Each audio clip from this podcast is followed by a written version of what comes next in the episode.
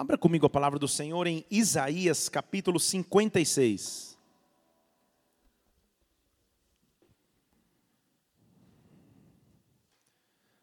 Aleluia. Isaías capítulo 56.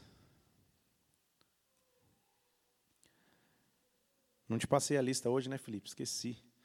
Vai no freestyle mesmo, vamos embora. Mas não tem muito, eu sempre falo que não tem muito e sempre tem um monte de texto. Isaías capítulo 56. Eu vou ler o versículo 7. Aleluia. A esses levarei ao meu santo monte, e os alegrarei na minha casa de oração. Os seus holocaustos e seus sacrifícios serão aceitos no meu altar, porque a minha casa será chamada casa de oração para todos os povos. Deixa eu ler de novo: os levarei ao meu santo monte, os alegrarei na minha casa de oração. Seus holocaustos e sacrifícios serão aceitos no meu altar porque a minha casa será chamada casa de oração para todos os povos. Vamos orar. Pai, nós estamos aqui em tua presença nesta noite. Nós vemos aqui porque amamos o teu nome, meu Deus, tua essência, tua, tua presença, a essência de nossas vidas, é o nosso alimento, é o nosso sustento, é a direção que precisamos.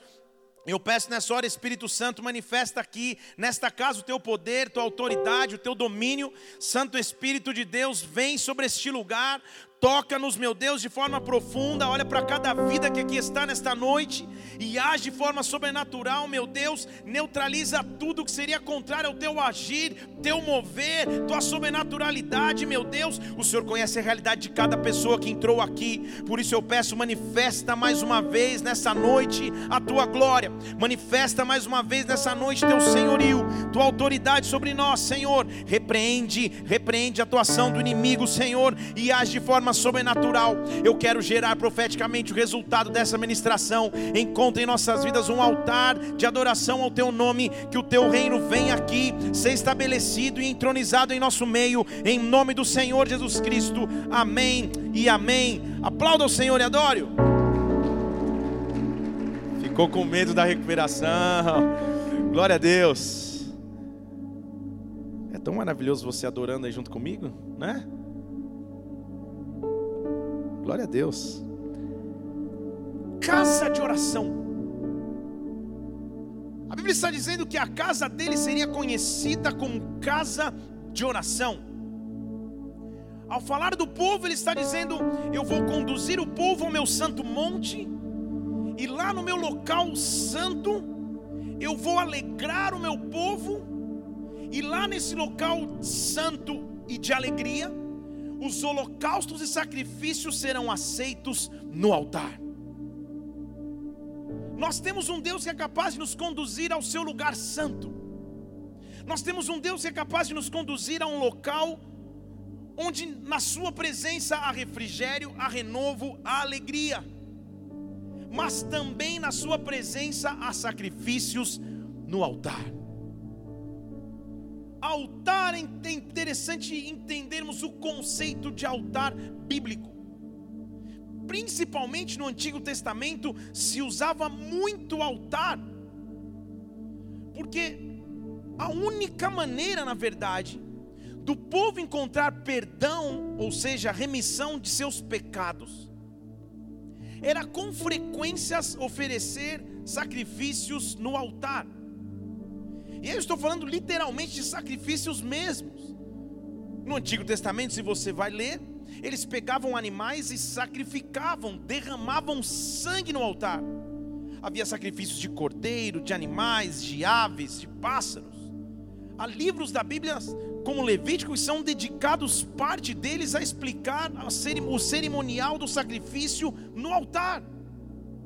Então é muito importante entender como Deus enxerga o conceito de altar. Porque se Ele está dizendo, eu levo o meu povo à minha casa de oração, na minha casa de oração eu trago para o meu povo alegria, e lá eu trago a minha presença, e na minha presença, onde há alegria, há sacrifício no altar. Deixa eu falar de novo para alguém dizer amém. Há sacrifício no altar. Isso. Diga amém. Depois de domingo você, já sabe que é bom dizer amém sempre. Altar, então, na Bíblia é local de entrega.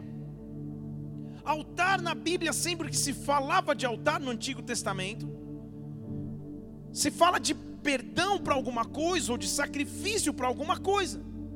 Mas também na Bíblia existiam altares de gratidão, locais onde oferecia a minha gratidão e o meu voto de aliança com o Senhor. A história de Caim e Abel, na verdade, começa com sacrifícios sendo apresentados em um altar. O altar no Antigo Testamento também se desenvolve para um local de memorial. Deus fez algo, então eu estabeleço um altar. Deus fez algo em minha vida, eu construo um altar. Agora, como entender o conceito de altar no ano de 2017? Não estamos mais no Antigo Testamento, não estamos mais com os usos e costumes do Antigo Testamento, mas a palavra de Deus permanece a mesma. E se ele diz que na sua casa de oração há alegria e presença e altar, alegria e presença eu conheço, mas será que eu conheço o altar? Deus quer nos convidar nessa noite para construir altares. Eu falar de novo. Deus quer nos convidar para construir altares. E está falando, mas será que vão me dar uma pá na mão? Vou pegar pedra? Qual é o altar que nós devemos construir? Por que é importante entendermos esse conceito de altar? De local de rendição, entrega, de local de sujeição. Se a Bíblia está dizendo que a casa dele será chamada casa de oração, e eu quero fazer parte dessa casa chamada casa de oração, porque a palavra oração não é simplesmente orar. Oração, na palavra original no hebraico, está implícito ação de graças, culto, contemplação e oração. Então, casa de oração é um local onde eu trago as minhas ações de graças, onde eu contemplo, onde eu cultuo, onde eu me entrego. Deus está nos chamando para nos chamar de casa de oração. Deixa eu falar de novo: a minha vida será uma casa de oração, a minha família vai ser uma casa de oração, a minha casa vai ser uma casa de oração, a minha empresa será uma casa de oração, minha igreja é chamada de casa de oração. Eu fui chamado para edificar altares, eu fui chamado para ser alegre na presença de Deus, para receber de Sua glória, mas também para construir altar. Deus está me chamando para construir altares em Sua presença, para estabelecer sacrifício, mas sacrifício que traz glória. Quais são os altares que eu tenho que colocar na presença de Deus? Ou qual é o conceito de altar? O primeiro e mais maravilhoso conceito, e eu quero começar do fim, é esse que eu vou começar contigo agora. Abra comigo em Hebreus capítulo 10.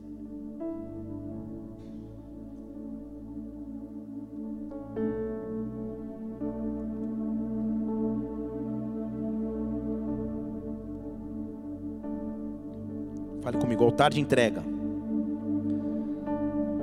altar de sacrifício. Você há de recordar comigo que uma das primeiras aparições de Jesus Cristo é uma aparição um tanto, deixa aberto lá em, em Hebreus 10, já vou voltar para lá.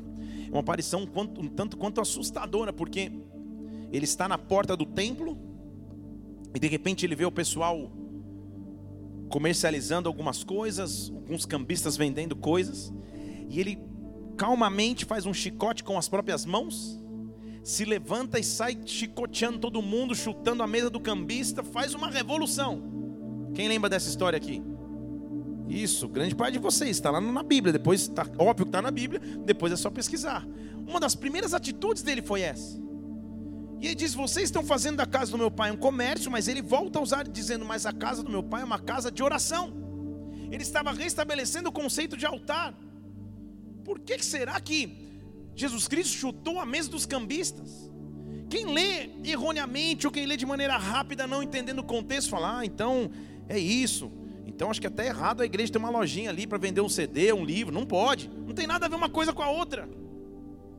O que estava sendo vendido ali eram animais puros para sacrifício. Era o que se vendia na mesa dos cambistas. Porque na cultura judaica, como eu já disse aqui, tinha que se sacrificar. Só que não era qualquer animal. Então ficava se guardando o melhor dos animais do seu rebanho, o melhor dos animais de sua criação. Tinha um cerimonial para que o animal fosse limpo sempre, não contaminado. E você preparava para no dia de Yom Kippur, o dia da expiação, o dia da entrega, você iria e entregava esse animal no altar. Então era algo que se fazia anualmente, se ficava um ano inteiro preparando para o dia do sacrifício. Só que alguns cambistas empreendedores já viram um nicho de negócio e falaram que eu vou vender sacrifício. Então eles começaram a anunciar, fizeram uma página no Face, abriram um Instagram que se chamava Sacrifício Fácil. Esqueça não se preocupe mais em cuidar de animal, em separar animal. Não se preocupe mais em fazer o seu melhor. Chega cinco minutos antes, compra a melhor pombinha limpinha, entra lá e sacrifica. É a mesma coisa. Era isso que eles estavam fazendo. Por isso que Jesus sentou e começou a fazer assim: Ah, não, não, não, não, não, não. Eu preciso começar de maneira incisiva. Eu preciso começar mostrando que para ser casa de oração, eu tenho que ser edificador de altar. Eu tenho que ser aquele que constrói o altar. Deus nos chamou para construir altares. Deus está te chamando para construir altares. Mas, pastor, então onde está vendendo a pombinha, o cordeiro, o gato? Onde está vendendo o animal para sacrificar? Graças a Deus por Hebreus capítulo 10. Porque olha o que a Bíblia diz em Hebreus capítulo 10, versículo 1. A lei era a sombra dos bens futuros. Está comigo aí ou não? A lei não é a imagem exata das coisas ela não pode nunca, pelos mesmos sacrifícios que se oferecem ano em ano, aperfeiçoar os que se chegam a Deus. Estão comigo aí ou não? Então Hebreus está dizendo assim: a lei, gente, era só uma figura, era não era o perfeito. A lei era uma sombra do que iria acontecer no futuro. Não tem como agora em 2017 continuar vivendo nessa lei. É isso que a Bíblia está dizendo ali. Não tem agora na, nessa fase, porque aqui já um sacrifício importante tinha acontecido que a gente vai continuar lendo. Não adianta mais sacrificar animais de ano em ano. Não adianta mais chegar um ano em ano. Isso não aperfeiçoa ninguém. Desta maneira, versículo 2: Não teriam deixado de ser oferecidos? Se fosse para ser purificado pelo sacrifício natural, era só ser, purificado uma vez e nunca mais ia ter consciência de pecado. Mas por que então que de ano em ano, versículo 3, nesses sacrifícios, cada ano você tem que lembrar dos mesmos pecados? É impossível que o sangue de touros, o sangue de bode, tire pecados. É por isso então que quando ele entrou no mundo, ele falou: sacrifício e oferta eu não quis, mas eu preparei um corpo eu não me deleito, eu não me satisfaço somente com holocaustos e sacrifícios pelo pecado. Então eu disse: Eis-me aqui, está escrito no livro sobre mim. Eu estou aqui para fazer, ó Deus, a tua vontade. De quem que ele está falando? Estão comigo ou não? De quem que ele está falando aí? De quem? Ah, Jesus. Então eu disse, Jesus disse: Eu estou aqui, faça em mim, ó Deus, a tua vontade. E eu já disse então: Eu não quero sacrifícios e ofertas pelo pecado. Eu não quis, porque eu não me agrado nesses sacrifícios. Agora, sabe o que eu vim fazer na verdade? Eu estou aqui para fazer a tua vontade. Ele tira o primeiro e estabelece o segundo. Estão comigo ou não? Você está percebendo o que a Bíblia está falando? Vamos lá. Ele tira o primeiro para estabelecer o segundo. É nesta vontade dele que nós somos santificados, pela oferta do corpo de Jesus Cristo, feito uma vez para sempre. Para aí para eu te explicar. Então ele está dizendo: antes de Jesus Cristo, de ano em ano, todos tinham que vir trazendo animais e cortando os animais no altar. Só que mesmo esse sacrifício não resolve a vida de ninguém. Porque se não faria uma vez, nunca mais voltava a fazer. Não adianta você fazer algo mecânico e religioso. É necessário que você conheça aquele que tirou o primeiro para estabelecer o segundo. Primeiro que ele está falando é aquele que tirou o primeiro costume de sacrifícios e estabeleceu um novo costume de sacrifício. Ele tirou o primeiro para estabelecer o segundo. E agora ele ofereceu, a Bíblia está dizendo versículo 10, ele ofereceu o próprio corpo, de uma vez para sempre. Ele ofereceu o próprio corpo de uma vez para sempre. Deixa eu falar de novo. Ele ofereceu o próprio corpo de uma vez para sempre. Eu estou esperando você dizer aleluia. Glória a Deus por essa atitude dele, senão a gente estaria com um banquinho ali fora vendendo cachorro, gato, papagaio para fazer sacrifício. Ele fez o sacrifício uma vez só. Ora, presta atenção, olha o que ele fala. Ora, todo sacerdote, versículo 11, se apresenta dia após dia ele ministra oferecendo muitas vezes os mesmos sacrifícios que não podem tirar pecado. Mas este, ele está falando de Jesus Cristo, havendo se oferecido uma vez só como sacrifício pelos pecados, se assentou para sempre à direita de Deus. Se assentou para sempre à direita de Deus. Daí por diante esperando até que os inimigos sejam colocados por escabelo dos seus pés. Estão comigo? Fala, escabelo dos pés? O que, que é isso que ele está falando? Você já parou para pensar que é esse cabelo? Não tem nada a ver com esse cabelo, que nem existe cabelo. Esse cabelo era a base de ouro que ficava na base do trono. Então o trono ficava em cima de um degrau. E esse degrau se chama escabelo. Então falar que o inimigo está no escabelo dos seus pés faz referência a alguém sentado no trono, com o pé em cima do degrau e o inimigo está ali. Estão comigo ou não? Então ele, ele fez o sacrifício, subiu à direita do Pai e agora está esperando, porque o inimigo vai ser colocado no escabelo dos seus pés, vai ser colocado diante do trono, debaixo dos seus pés, vai ser colocado diante do trono, debaixo dos seus pés. Porque, versículo 14: com uma só oferta, Ele aperfeiçoou para sempre todos aqueles que estão santificados com um só entrega, com um só sacrifício, ele me aperfeiçoou. E agora o Espírito Santo também testifica, porque depois de haver dito: Este é o pacto que eu faço com eles naqueles dias, e do Senhor. Olha o que ele fez: eu vou colocar as minhas leis em seus corações eu as escreverei no seu entendimento.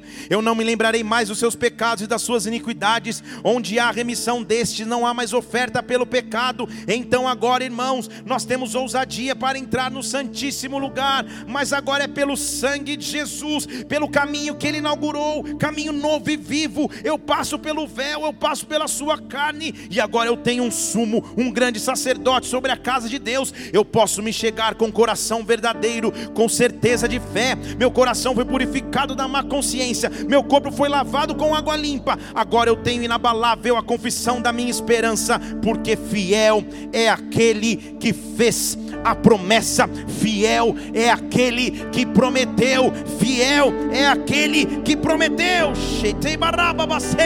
Ele fez o sacrifício perfeito, aplaudam. O sacrifício dele é perfeito. O sacrifício dele é perfeito. Que eu tenho que viver hoje em Deus não é o ritual físico de altar, mas é espiritual. Estão comigo? Eu não tenho que entrar aqui e chegar a um altar em algum lugar, com algum sacrifício, com alguma oferenda, com alguma entrega, com alguma imagem. Eu não preciso mais de altar humano. Eu preciso conhecer aquele que se fez altar por mim. Eu preciso conhecer aquele que fez, se fez sacrifício por mim. Eu preciso conhecer aquele que se entregou por mim para que agora eu tivesse acesso à sua presença. Mas mesmo assim eu posso continuar construindo altares, altares pela fé, altares em autoridade, altares que eu olho sobrenatural. Deus me chamou para ser casa de oração, e na casa de oração há um altar. Deus está nos chamando nessa noite para construir altares. Qual é o altar de memorial? A glória de Deus, a presença de Deus que você vai estabelecer na sua vida nesta noite. Senhor, que bastou, me dá autoridade para construir altares na minha vida, que a tua glória venha sobre mim. O sacrifício já foi feito, o sacrifício perfeito já foi feito por Jesus Cristo, Filho. Agora me dá autoridade para construir altares. Quando eu começo a ser um construtor de altar, a minha vida muda. Porque por onde eu ando, a glória de Deus vem sobre mim. Onde eu piso, onde eu me envolvo, o favor de Deus vem sobre a minha vida. É tempo de construir altar. É tempo de construir altar. Deixa eu falar de novo, é tempo de construir altar. A primeira coisa do altar é que o altar é um passo de fé. Eu construo um altar pela fé. Fale comigo, altar pela fé. O altar deve ser come, começar a ser construído na fase da promessa. Deus prometeu, eu vou estabelecer um altar. Vou te mostrar. Gênesis capítulo 12.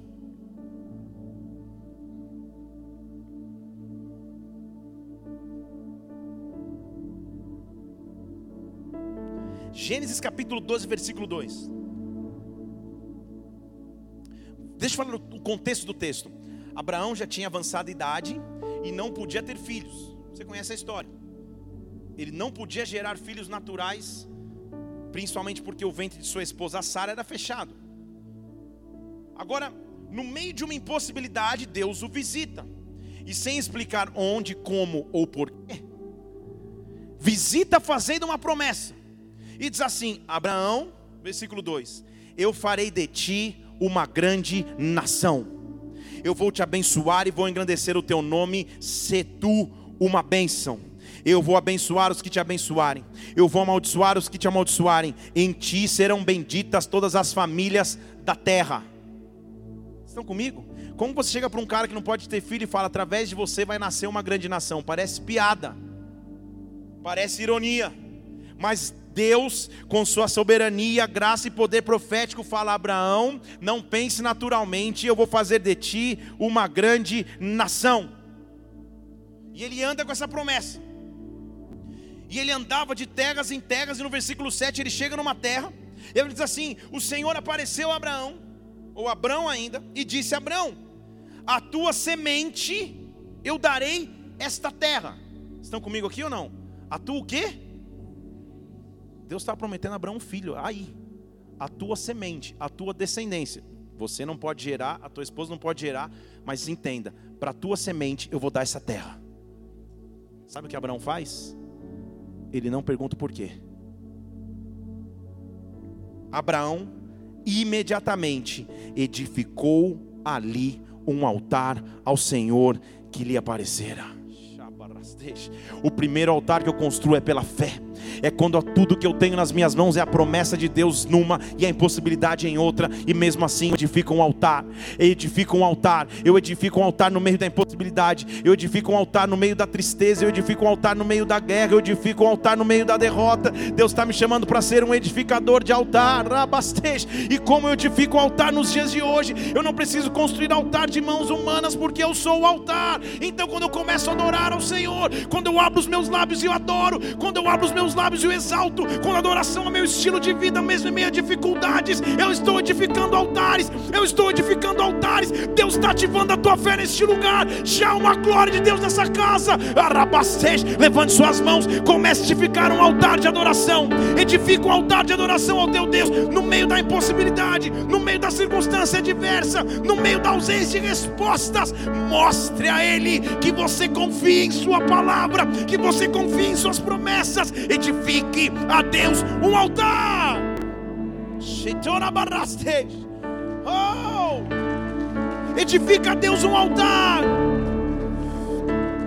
Abraão então vira o construtor maior de altar. Onde ele ia, onde ele pisava, ele construía um altar. Ele entra no, no, na terra, Deus fala: para tua semente, para os teus filhos, eu vou dar isso aqui. Eu não posso ter filhos, mas eu vou construir um altar. E onde ele era altar após altar? Versículo 7 a gente acabou de ler. Vamos ler o versículo 8. Dali ele saiu, foi para outro lugar. Saindo dali, ele foi para o oriente de Betel. Armou a barraca, armou o acampamento. Ficou Betel ao, ao, ocidente e ao oriente. E ali, sabe o que ele faz? Edifica um altar ao Senhor e invoca o nome do Senhor. Abraão não perdia oportunidades. Onde ele chegava era altar. Ele chegava, estabelecia, construiu a tenda. Tamo, vamos ficar aqui? Altar. Porque a minha casa vai ser chamada casa de oração. Deus está colocando adoração nos teus lábios. Deus está te fazendo voltar no teu lar, entrar no teu lar e edificar um altar de adoração.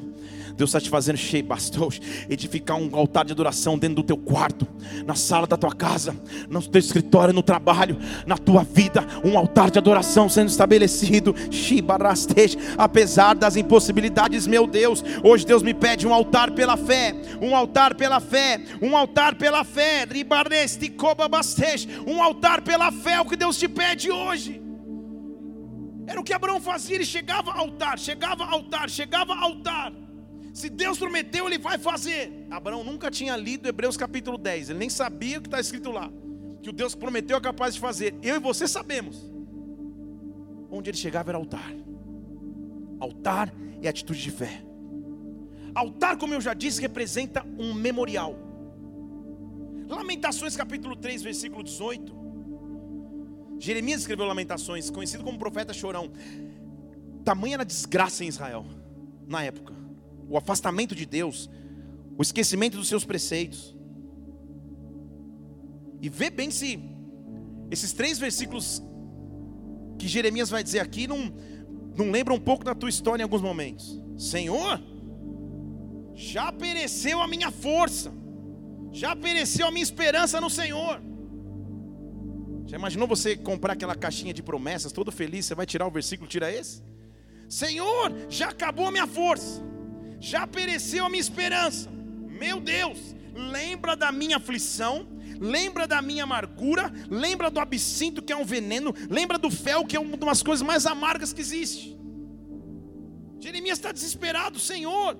O que eu tenho, a única coisa que eu tenho é que a minha alma ainda conserva na memória e se abate dentro de mim. Deixa eu ler de novo, calma aí. Minha alma ainda os conserva na memória. Está escrito isso lá no versículo 20? E se abate dentro de mim. Vamos para a aula de português. Esse os conserva está concordando com o que? Está fazendo referência ao que? Ao absinto, à amargura e ao fel. Então ele está dizendo: Senhor, lembra da minha aflição, do meu absinto, do meu fel, da minha amargura, porque a minha alma lembra todo dia. A minha alma os conserva dentro de mim. Tudo que eu tenho na minha memória é o absinto. Tudo que eu tenho na minha memória é o fel. Tudo que eu tenho na minha memória é a desesperança e a amargura e a tristeza. Senhor, não dá mais. Eu preciso, versículo 21, trazer à memória aquilo que me dá esperança. Eu preciso mudar o HD, o hard drive, o software da minha memória. Não dá mais. Tudo que eu tenho na minha memória é absinto, fel, amargura e aflição. Eu preciso trazer para a memória o que me dá esperança. E você fala, mas pastor, e quando na memória não tem esperança? E agora? Eu quero te mostrar a essência desse versículo. Porque quando a gente fala de memória, a gente lembra, ah, eu quero então trazer a esperança que eu tinha. Nossa, no recreio da quinta série eu era top, eu era popular, todo mundo queria conversar comigo. Hoje, não é isso. Você está falando, Senhor, se eu for pesquisar a minha memória humana, há muitos referenciais de aflição, de veneno, de fel, de amargura. Tá difícil. Mas eu preciso trazer a memória que me dá esperança, Pai. Eu preciso trazer a memória que me dá esperança. E olha o que ele traz à memória, presta atenção comigo. Que a bondade do Senhor jamais acaba. Estão comigo? Que as suas misericórdias não, se fim, não têm fim. Presta atenção agora, versículo 23. Renovam-se a cada manhã. Grande é a tua fidelidade. Vocês estão comigo aqui, igreja? Então, onde estava a memória de Jeremias? Onde estava a sua esperança de memória? No amanhã. Ele fala: Senhor, se eu for buscar minhas memórias do passado, está difícil. Se eu for buscar no meu arquivo aqui, tá duro. Nem eu gosto de pesquisar. Eu preciso trazer a memória que me dá esperança. E a única coisa que me dá esperança é que as misericórdias do Senhor se renovam a cada manhã. Que se renovam a cada manhã. Que até renova sobre mim tua misericórdia. Renova sobre mim a tua esperança. Renova sobre mim tua grandeza. Eu quero fazer um memorial. Grande é a tua fidelidade. Então, a porção que eu escolho, versículo 24, a minha porção é o Senhor. Então eu digo isso para minha alma que eu esperarei nele. Bom é o Senhor para os que esperam nele, para a alma que o busca. Bom é ter esperança e aguardar em silêncio a salvação do Senhor. Ele está ministrando a si mesmo. Ele está estabelecendo um altar de memorial para si mesmo. Ele está dizendo: Eu vou construir um altar antes que as minhas emoções construam. Eu vou construir o meu altar antes que meu veneno construa. Eu vou construir o meu altar antes que os meus traumas construam. E o meu altar se chama misericórdia que se renova a cada manhã. O meu altar se chama fidelidade do Senhor. O meu altar se chama renovo do Senhor. Deus te trouxe nessa noite, está dizendo: construa um altar, construa um altar. Construa um altar no teu memorial de que Deus continua sendo Deus e de que que as misericórdias dele amanhã se renovaram sobre tua vida. Feche seus olhos, levante uma de suas mãos, que haja renovo de fé, que haja renovo de vigor, que haja renovo de esperança. Constrói um altar agora. Constrói um altar agora. Constrói um altar agora, Senhor. Lembra da aflição, lembra do absinto, lembra do fel, lembra da amargura. E eu construo um altar. E o altar se chama Misericórdias que se renovam amanhã. Eu estou dizendo que a tua noite de hoje vai ser diferente. Eu estou dizendo que o teu dia de amanhã vai ser diferente. Eu estou dizendo que o teu próximo mês vai ser diferente. Espírito Santo de Deus, construa um altar agora agora, construa um altar agora, rebidasteis, traga a tua memória, a esperança que há no teu Deus, dê um brado de vitória, aplauda aqui nesse lugar e adore. Oh! Oh!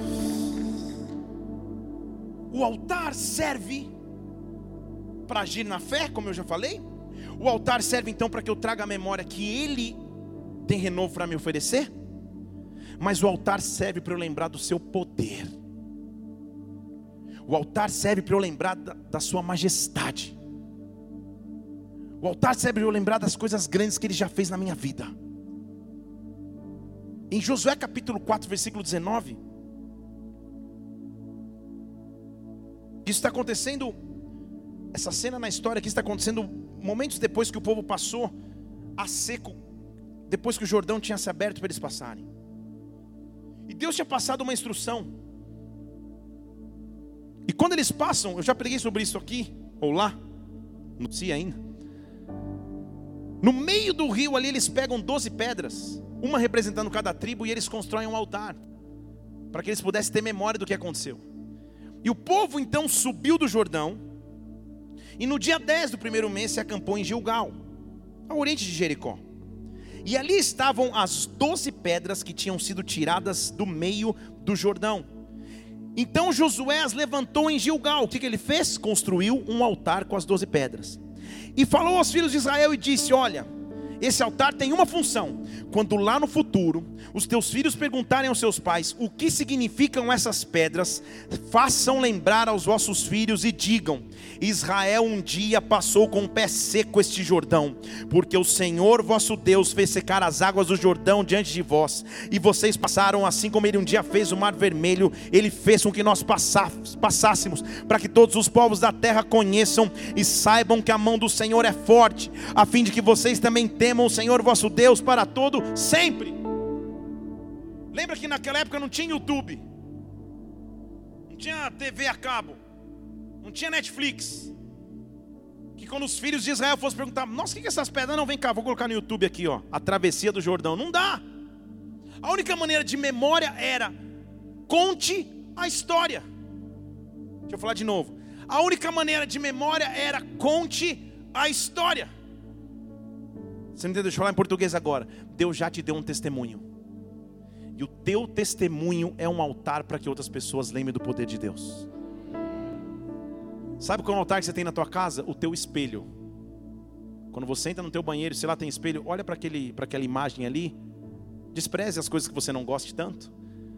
Mas olha e fala, calma aí. Essa pessoa aí é um altar. Porque só eu sei o que Deus fez na história dessa pessoa, que sou eu. Só eu sei como Deus transformou a minha vida. E quando as pessoas perguntarem como que tua vida mudou, senta e conta a história. Sente conta aquilo que Deus fez na tua vida. Deus te chama para que no teu testemunho você transforme muitas vidas, para que no teu testemunho você renove a tua fé. Deus te deu uma história, então conte a história. Deus te deu um testemunho, então reparta o testemunho. Quando lá na frente perguntarem o que, que são essas pedras, senta aqui. Deixa eu te contar o que Deus fez na minha vida. Deixa eu te contar o que Deus fez na minha história. Abra os teus lábios, porque há uma geração esperando ouvir um testemunho de um Deus de poder. E Deus te deu um testemunho de poder poder. Há pessoas que estão no meio desse testemunho, então edifica um altar. Não cale mais tua voz, edifica um altar. Altar é sempre uma alternativa para trazer glória e honra ao nome daquele que me transformou. E Deus vai dar oportunidades para que você lembre as pessoas do teu altar. Para que perguntem: o que aconteceu na tua vida? Você vai sentar, senta aqui, deixa eu contar. Esse foi meu altar. Essas são as minhas pedras do Jordão. Foi assim que Deus fez. Então, para que você tenha um testemunho, Deus precisa te dar um testemunho. Deus está te dando um testemunho para contar. Há pessoas aqui que vão ver grandes testemunhos na área financeira. Há pessoas que vão ver grandes testemunhos no seu ministério. Há pessoas que vão ver grandes testemunhos na sua vida sentimental. Há pessoas que vão experimentar curas físicas porque Deus está te dando um testemunho. Deus está te dando um testemunho do seu poder, do teu agir. Quando um testemunho, a glória de Deus vem, o nome dele é exaltado, o poder de Deus se manifesta testemunhos. Eu tenho inúmeros testemunhos para contar. Quando você conta um testemunho, a pessoa fala: Meu Deus, é de Deus. Porque eu posso pregar horas, mas se eu te conto um testemunho, talvez você lembre o testemunho. E esqueça a pregação, não faça assim, mas lembre o testemunho também. Posso contar alguns aqui? Acho que não, não vai dar tempo. Aleluia, é só para a gente contar mesmo, só para dar essa empolgação. Me lembra uma vez que Fui pregar em Alphaville, acho que até contei aqui. E aquela correria tal, parei num pão de açúcar lá em São Paulo. Porque estava cansado, queria comprar um, um, energético. Entrei, comprei um energético e saí correndo. Porque já estava meio atrasado, o trânsito de São Paulo. Quando eu saí, tinha um, um cara que morava na rua. Aparentemente alcoolizado, barra endemoniado, barra perturbado, barra tudo. E ele gritava para as meninas que estavam na rua, assustava as pessoas no carro. E eu estou lá falando, ô oh, Jesus, tem que passar por esse gadareno, porque meu carro estava estacionado ali perto. E quando eu cheguei no carro, ele parou, eu com o Red Bull na mão, ele. Ah! Eu, ah! Ele, você não! Eu falei, eu não o quê? Você é daqueles que prega no nome de Jesus. Virou as costas eu correndo. E eu queria atrás e abraçar e beijar, porque reconheceu, glória a Deus. Testemunhos. Testemunhos como Deus é um Deus poderoso. Quando você conta o testemunho desse programa, o cara fala: Poxa, tem mais, tem mais, tem mais entre o céu e a terra do que eu imaginava. Tem alguma coisa sobrenatural acontecendo aí. Uma vez saí de um culto, dá tempo de contar outro ou não? Aleluia. Eu saí de um culto que o pastor estava ensinando sobre aquele salmo que diz que Deus dá ordem aos seus anjos ao nosso respeito. Você já leram esse salmo? Sim ou não? 121. Deus dá ordem aos seus anjos ao nosso respeito. Eu saí empolgado. E naquele dia, minha irmã tinha ganho um relógio do meu pai que era aqueles, aqueles top unissex, tanto de homem e de mulher. E a gente era, a gente era adolescente, isso então faz uns cinco anos. E eu falei, oh, aleluia. E eu falei, poxa, Débora, me deixa usar só hoje seu relógio, vai. Só hoje quero usar teu relógio. Não, não, é aquela confusão, tal. Pega o relógio, não pega. Meu pai ficou bravo, falou: você tem que aprender a emprestar. Empresta para ele o relógio. Ele vai na igreja com o relógio. Eu falei, glória a Deus, pai, mas se alguma coisa acontecer com esse relógio, a gente vai se ver. Eu falei, Coloquei o relógio no pulso e fui na igreja. Acabou o culto, estava eu, meu amigo japonês, Maurício, sentado ali.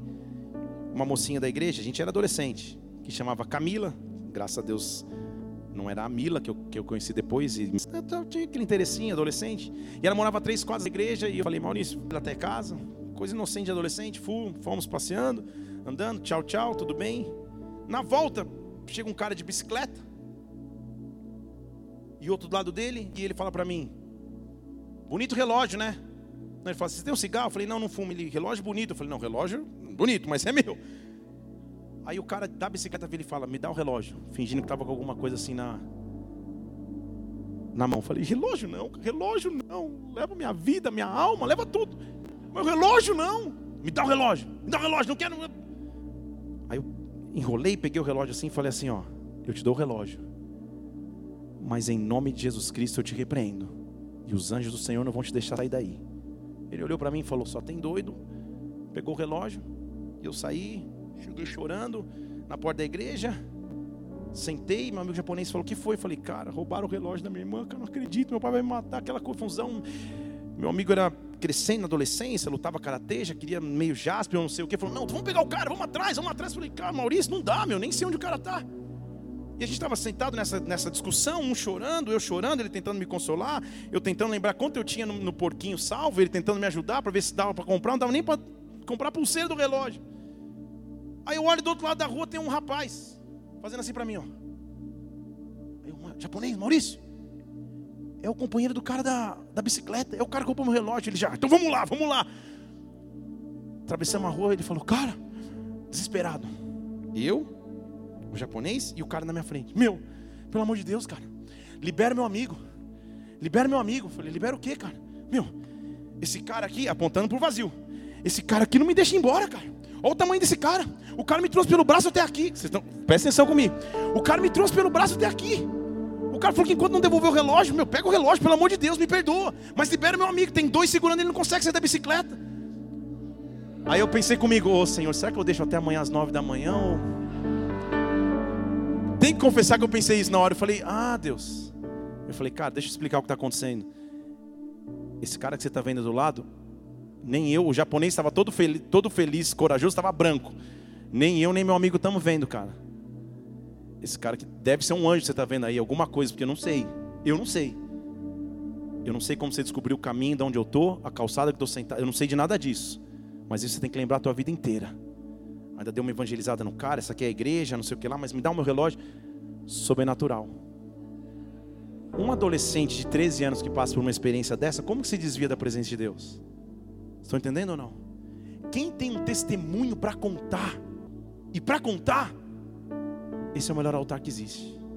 Eu podia ficar a noite aqui contando testemunhos de como Deus é maravilhoso, do que, daquilo que Ele fez na minha vida. Não que eu ouvi falar, que Ele fez na minha vida. Quais são os teus testemunhos? Minha irmã, já me empolguei, estou virando Forrest Gump contando histórias. Minha irmã Débora, uma vez quis ir para uma balada. Adolescência, começando a crescer, a gente cresceu na igreja. Meu pai falou, meu pai sempre que a gente ia sair, abriu um versículo de Romanos que falava todas as coisas são listas, nem todas convêm, vão. E a gente ia com aquela alegria. E ela foi. Chegou numa balada lá em São Paulo, na rua Estados Unidos, desceu do carro, com segurança de terno, negro, gigantesco. Olhou no olho dela e falou: O que você está fazendo aqui? O que você está fazendo aqui? Seu lugar não é aqui. Você sabe que você é uma chamada. Você é de uma família cristã. Deu uma bronca para mim, na minha irmã. Seja uma família cristã. Volta para casa. Toma aqui, ó, 50 reais no teu bolso. Volta para casa agora. Ela entrou no carro chorando, estava tão abalada que foi dormir na casa de uma amiga. No dia seguinte ela me contou a história e falou assim: Felipe, eu não vou descansar enquanto eu não for agradecer esse cara, porque esse cara salvou meu ministério, minha vida. Vamos lá, tá bom, vamos. Fomos na balada durante o dia, tocar uma campainha. E aí, tudo bem então? A gente precisa agradecer um segurança teu. Ah, segurança? A gente tem um cinco. Como é? Escrevi, cara, com essa descrição não tem, mas tudo bem, vamos, vamos vir, vem vir aqui. Tem um, eu tenho uma foto, sabe aquelas registros de emprego de toda segurança? Vira um, vira dois, vira três, vira quatro. Não existia. Não, Débora, não é possível. Vamos voltar nos próximos sábados. Porque esse cara deve estar na porta. Nunca mais achamos quem era esse cara, não sei. Estão comigo ou não?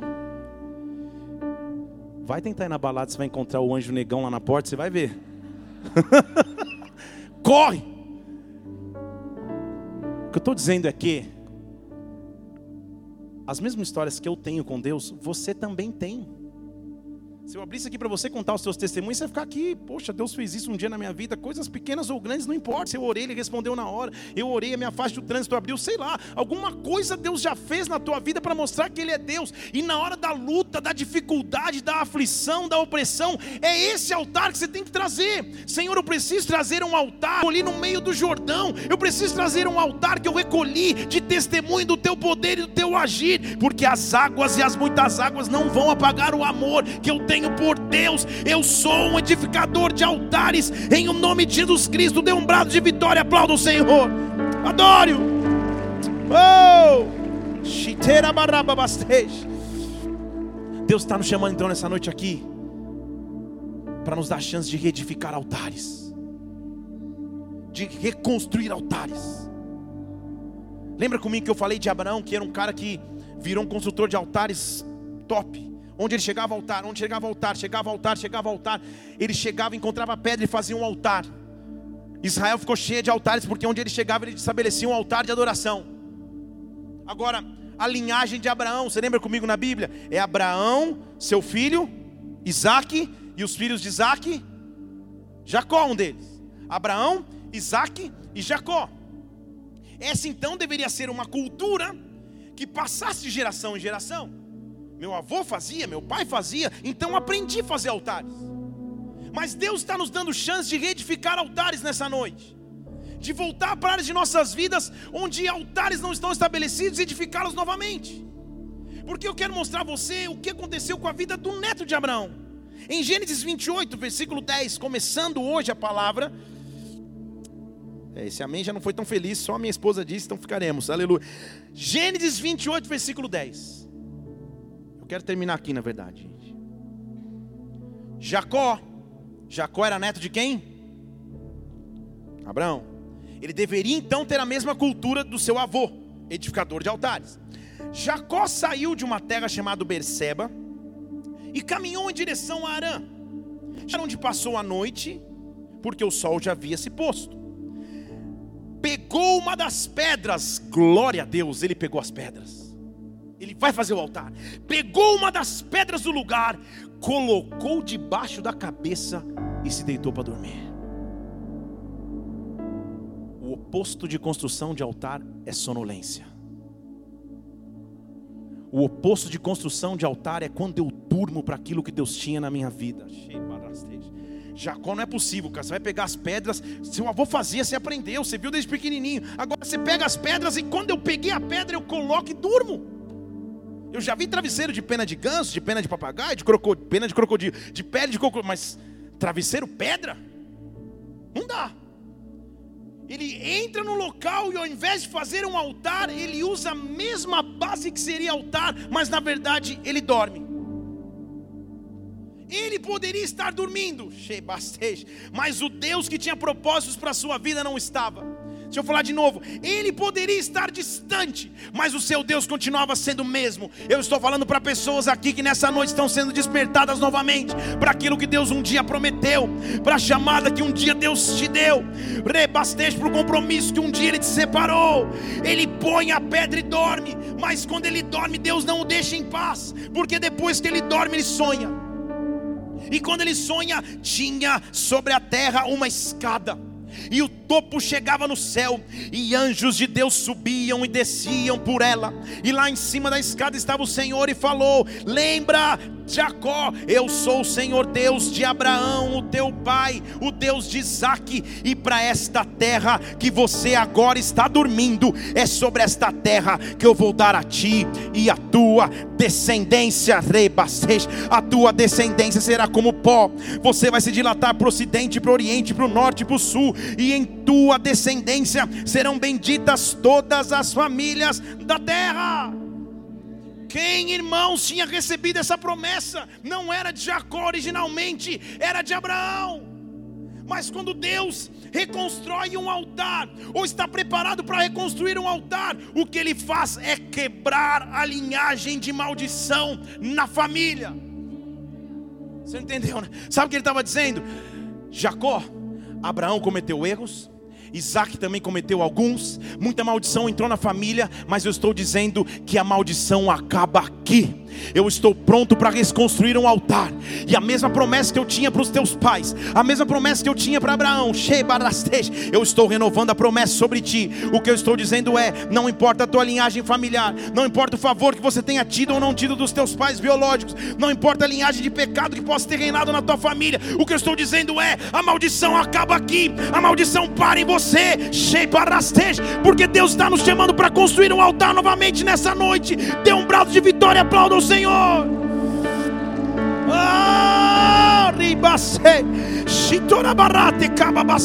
Oh, então a Bíblia diz que Deus começa a renovar.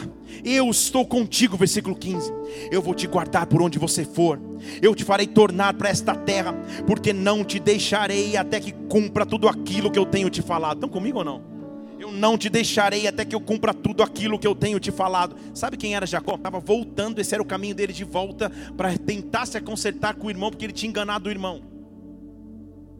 Então, apesar dos erros, apesar das falhas, apesar dos tropeços, Deus sempre me dá uma chance de reconstruir o altar. E ele estava dormindo na pedra. E ele sonha com a escada subindo e descendo, e Deus falando: Olha, eu sou o Deus que dei promessa para os teus pais, dei promessa para você, e essa promessa continua sobre ti. Sabe o que acontece? Quando Jacó acorda do sono, versículo 16, ele acorda. Olha, olha que, que, que cena artística, ele acorda. Quando ele acorda do sono, sabe o que ele fala? Opa, o Senhor está neste lugar e eu não sabia. Para mim era só mais um pedaço de terra que eu peguei a pedra para dormir, mas calma aí. O Senhor está aqui. Ele voltou a ter o discernimento e a sensibilidade da presença de Deus. Sabe o que acontece? Quando o altar começa se reconstruindo, você começa a olhar áreas de sua vida que você achava que Deus não estava e você começa a perceber Deus. Calma aí, o Senhor está nesse lugar, eu não sabia. O Senhor está sobre a minha vida, eu não sabia, eu não tinha percebido. E ele temeu e disse: Quão terrível, versículo 17: Quão terrível é este lugar. Terrível no original não é, não é de horrível.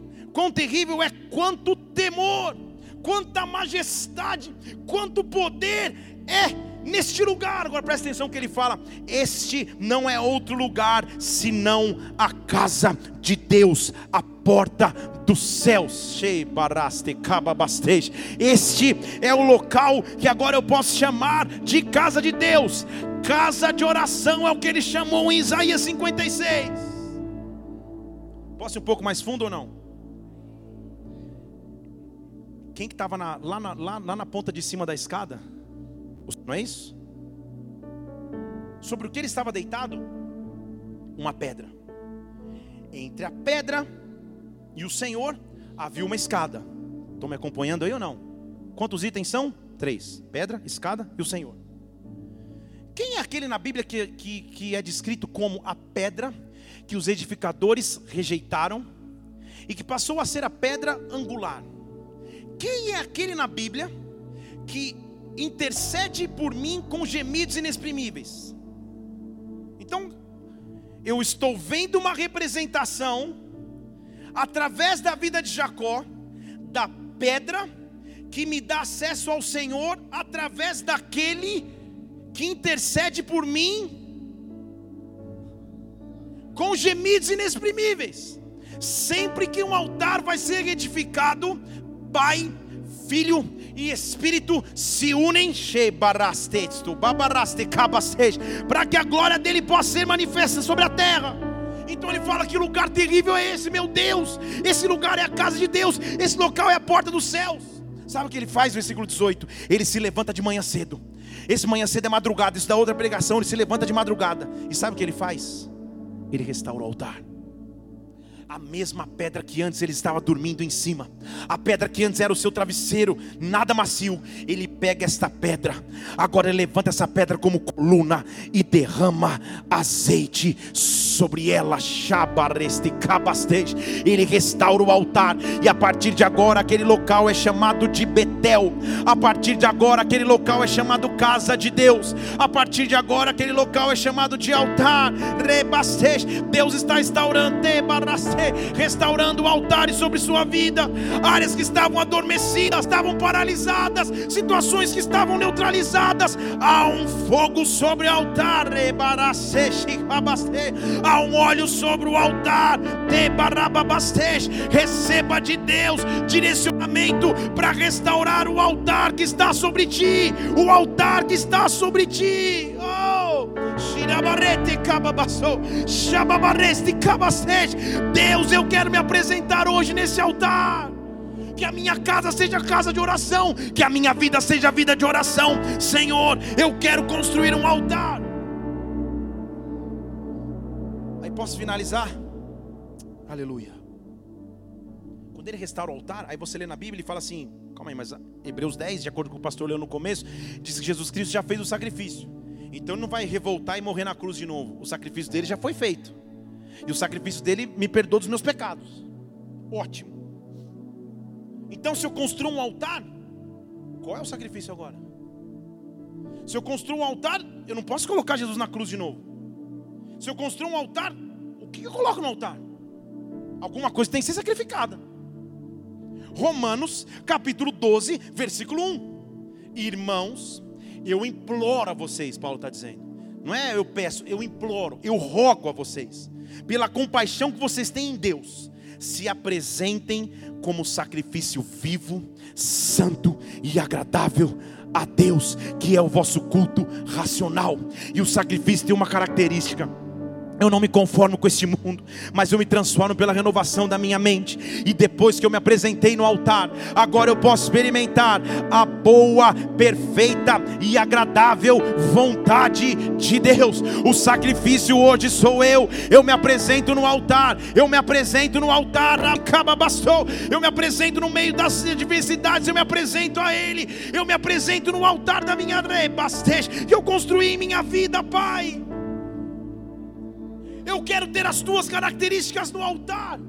Talvez seja por isso, talvez não, certamente é por isso que o apóstolo Paulo disse em 2 Coríntios capítulo 4, versículo 8: Em tudo nós somos atribulados. Nós passamos dificuldade, em tudo nós somos angustiados. Em tudo nós somos perplexos. Põe lá que está tá, tá escrito isso lá. Em tudo nós somos desesperados. Todos os dias a gente passa por lutas. 2 Coríntios capítulo 4, versículo 8. Nós estamos perseguidos. Põe um oito lá. Isso. Em tudo somos atribulados, mas não angustiados. Nós somos perplexos, mas não desesperados. Nós somos perseguidos, mas não estamos desamparados. Nós somos abatidos, mas não estamos destruídos. Sabe por quê?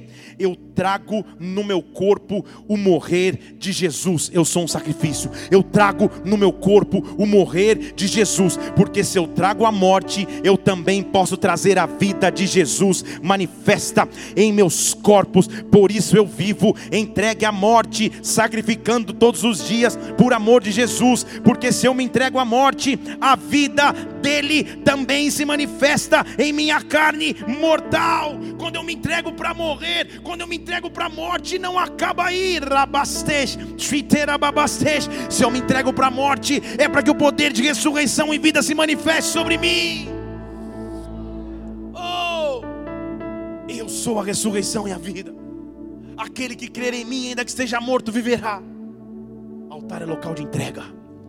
Altar é local de morte, mas é local de ressurreição e vida. Qual é a área de sua vida que nessa noite você vai restabelecer? Precisamos orar. Senhor, eu quero estabelecer um altar a Ti. Eu preciso estabelecer um altar a Ti, Deus. Um altar de entrega. Um altar que é estabelecido pela fé o altar que é o memorial, que é o meu testemunho, Pai. Oh, mas acima de tudo, como Jacó teve que experimentar, hoje eu quero restabelecer altares, Senhor. Hoje eu quero restabelecer altares. Só Deus sabe os propósitos que Ele tem para a minha vida, as promessas que tem sobre mim, tudo aquilo que um dia foi liberado sobre a minha história, meu Deus. Então hoje eu quero restabelecer altares. Eu restabeleço altares, Senhor. Manifesta a tua glória sobre mim. Derrama o teu fogo, Pai. Oh, rebasesh. Shuribarete cababastou. Oh.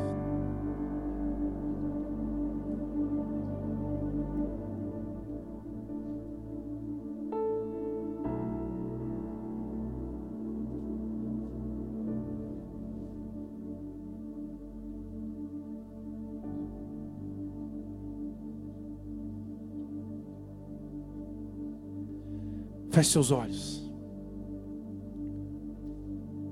Depois que o altar era armado, depois que o altar era estabelecido, uma coisa consumava o sacrifício do altar, e era o fogo. Quando o fogo vinha sobre o altar, ele mostrava que o sacrifício estava feito. Então, quando eu me apresento com fogo no altar, com no altar com Deus, o fogo, a glória e a presença dele se manifestam. Qual é o altar que Deus está reconstruindo? Qual é o altar que você vai fazer novamente? Qual é a tua hoje? Qual é a tua atitude de memorial? Qual é o altar que você vai construir novamente porque estava caído? O fogo de Deus está aqui. O fogo consumidor de Deus está aqui. Se essa é uma palavra contigo, se altares para serem edificados na tua história, o que eu peço agora é se levante no seu lugar, levante suas duas mãos, comece a adorar o Senhor. Comece a adorar o Senhor. Peço que o fogo dele venha sobre ti.